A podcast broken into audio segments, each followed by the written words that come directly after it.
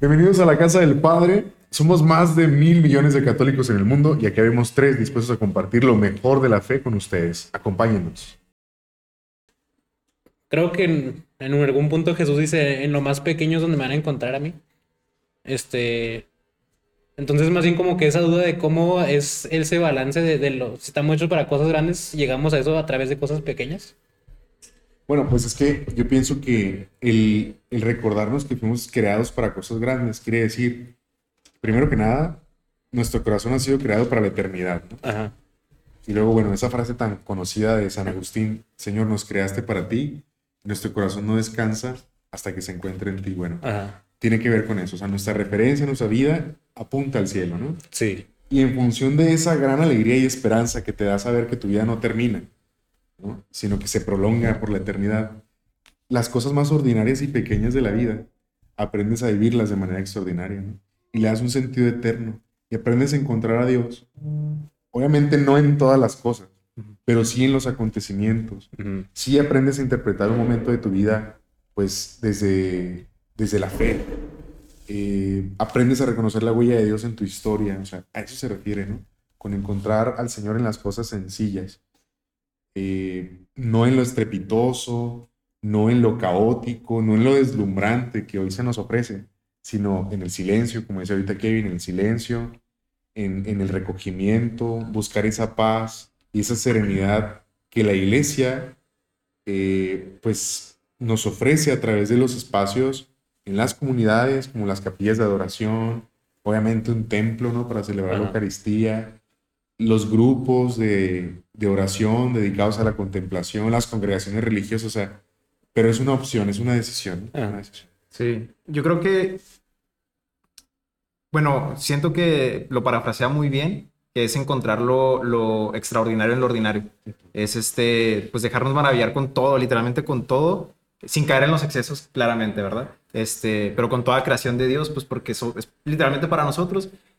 Pero regresando un poquito, creo que, creo que nos falta a la, pues a la juventud esta, esta, pues como hambre de, de algo trascendental. O sea, vuelvo a lo mismo, como que eh, vivimos en un mundo muy acelerado que, que nos falta pues algo trascendental y muchas personas lo encuentran en, en, en otras cosas que pues no son de la iglesia, que no son de Dios, esta- o intentan encontrarlo ahí, pero pues no los va a llenar, no los va a terminar llenando, ¿verdad?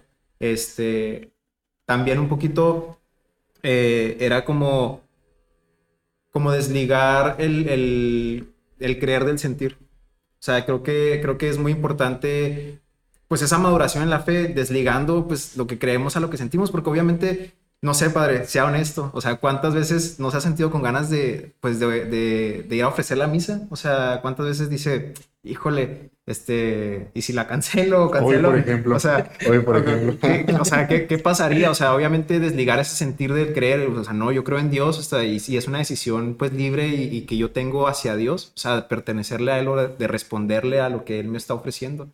Creo que, creo que nos hace falta pues eso y sería pues un reto muy grande que no por estar aquí lo tenemos, pero a lo mejor tenemos un poquito más de, de dirección, se podría decir. Y sabes que implica también que seamos conscientes, Sí. o sea, conscientes de ello, ¿no?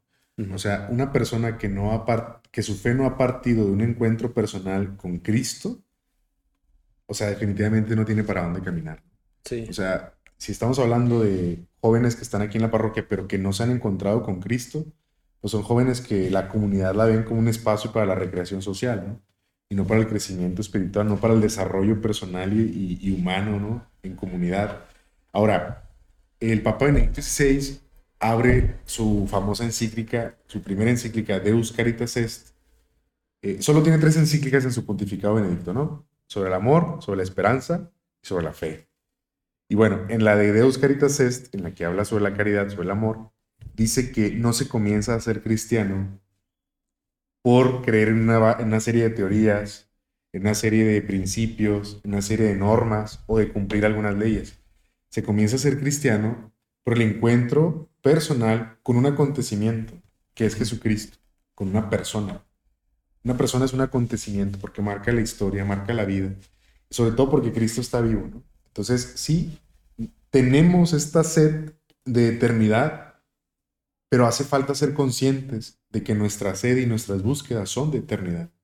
Por eso convienen espacios en los que podamos detenernos, ¿no? Como este, a reflexionar como jóvenes, pues, qué es lo que busca nuestro corazón y hacia dónde se orienta nuestra vida, ¿no? Si no nos detenemos a pensar esto, nos perdemos. Por eso les decía yo, hay que ser conscientes de que nuestra sed es de eternidad, es de algo más, ¿no? Y que Dios ha encendido ya esa chispa que nadie la va a apagar, pero que también nosotros tenemos que esforzarnos por, pues, por construir algo, ¿no? Desarrollar algo. yo, yo, tengo una pregunta para los dos. O sea, la otra vez me la hacía esa pregunta con, con, unos, con unos amigos y era, ¿en qué momento fueron conscientes de lo que significa el, el ser cristiano? O sea, ¿en qué momento fue así? ¿Fue el cambio de, de, o fue poco a poco, o fue un acontecimiento? O sea, ¿en qué momento para ustedes fue, ah, caray, o sea, o sea, esto pues, pues, pues sí es real, o sea, esto, esto, esto sí me llama, esto sí me llena. o sea, ¿qué momento fue ese cuando cambió a lo mejor el switch? A lo mejor de una maduración en la fe. ¿Qué pregunta? ¿Qué pregunta? A ver. Yo, es que no sé si tengo un momento específico, creo que pues afortunadamente, pues mis papás siempre me han criado católico y todo. Entonces como que toda mi vida siempre ha sido de que creo que una construcción a, de cierta manera tratar de modelarme lo más parecido a Jesús, ¿no? Este, pues obviamente hay muchos días que fracaso, en la mañana, ayer, todo, ¿verdad? Este, pero más bien como que también recuerdo momentos donde, por ejemplo, una vez mi hermana me dijo, es que tú piensas en, no, no piensas lo suficientemente en ti mismo. Y es donde yo digo, eh, yo estaba pensando y que no, pues era un tiempo donde yo, ah, yo soy un egoísta, ¿no? y mi hermana llega y me dice eso, y pues ¿por qué? Yo, porque decía, este, Dios no nos llama como que a ser egoístas.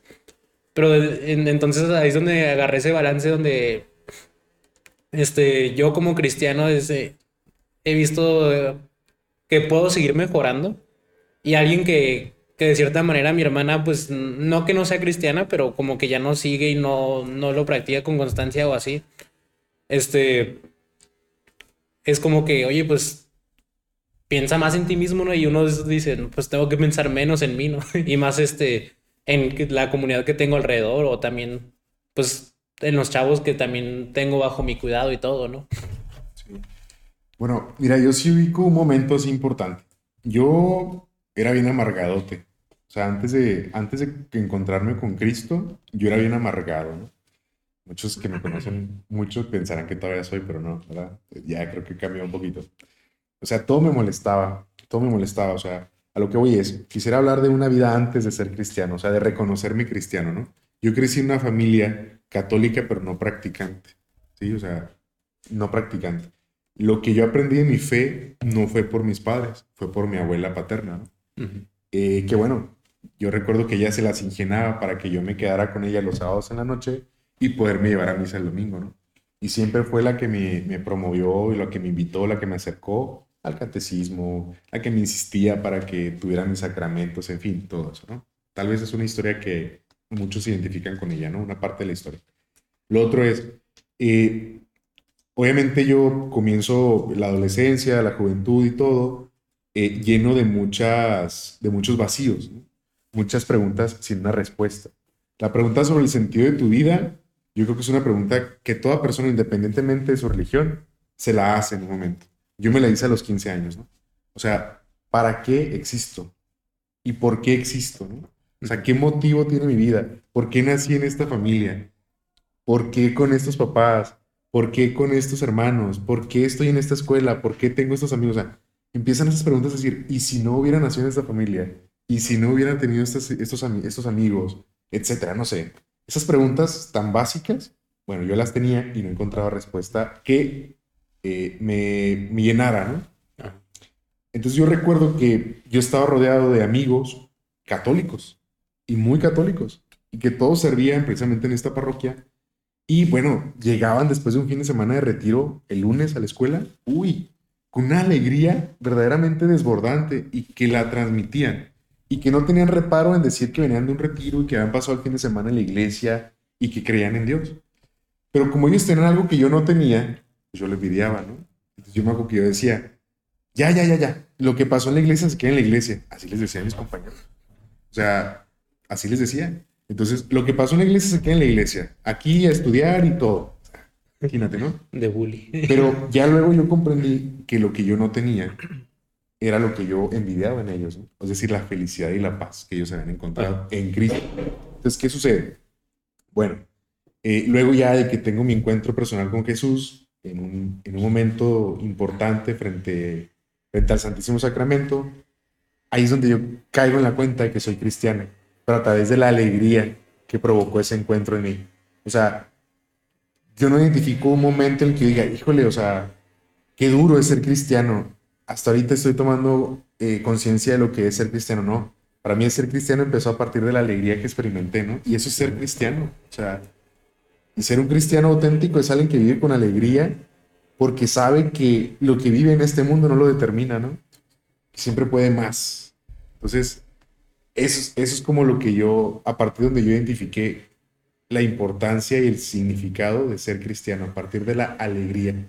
Empecé a ver las cosas muy diferente y lo que antes me resultaba un problema, o sea, inabarcable, ahora eran cosas bien pequeñitas que iban desapareciendo, ¿no? Porque tenía lo mejor, tenía a Jesús, ¿no? Entonces eso, pienso que eso fue para mí el momento. ¿Cómo ves, Kevin? Aviéntate otra, aviéntate otra pregunta de esas intensas.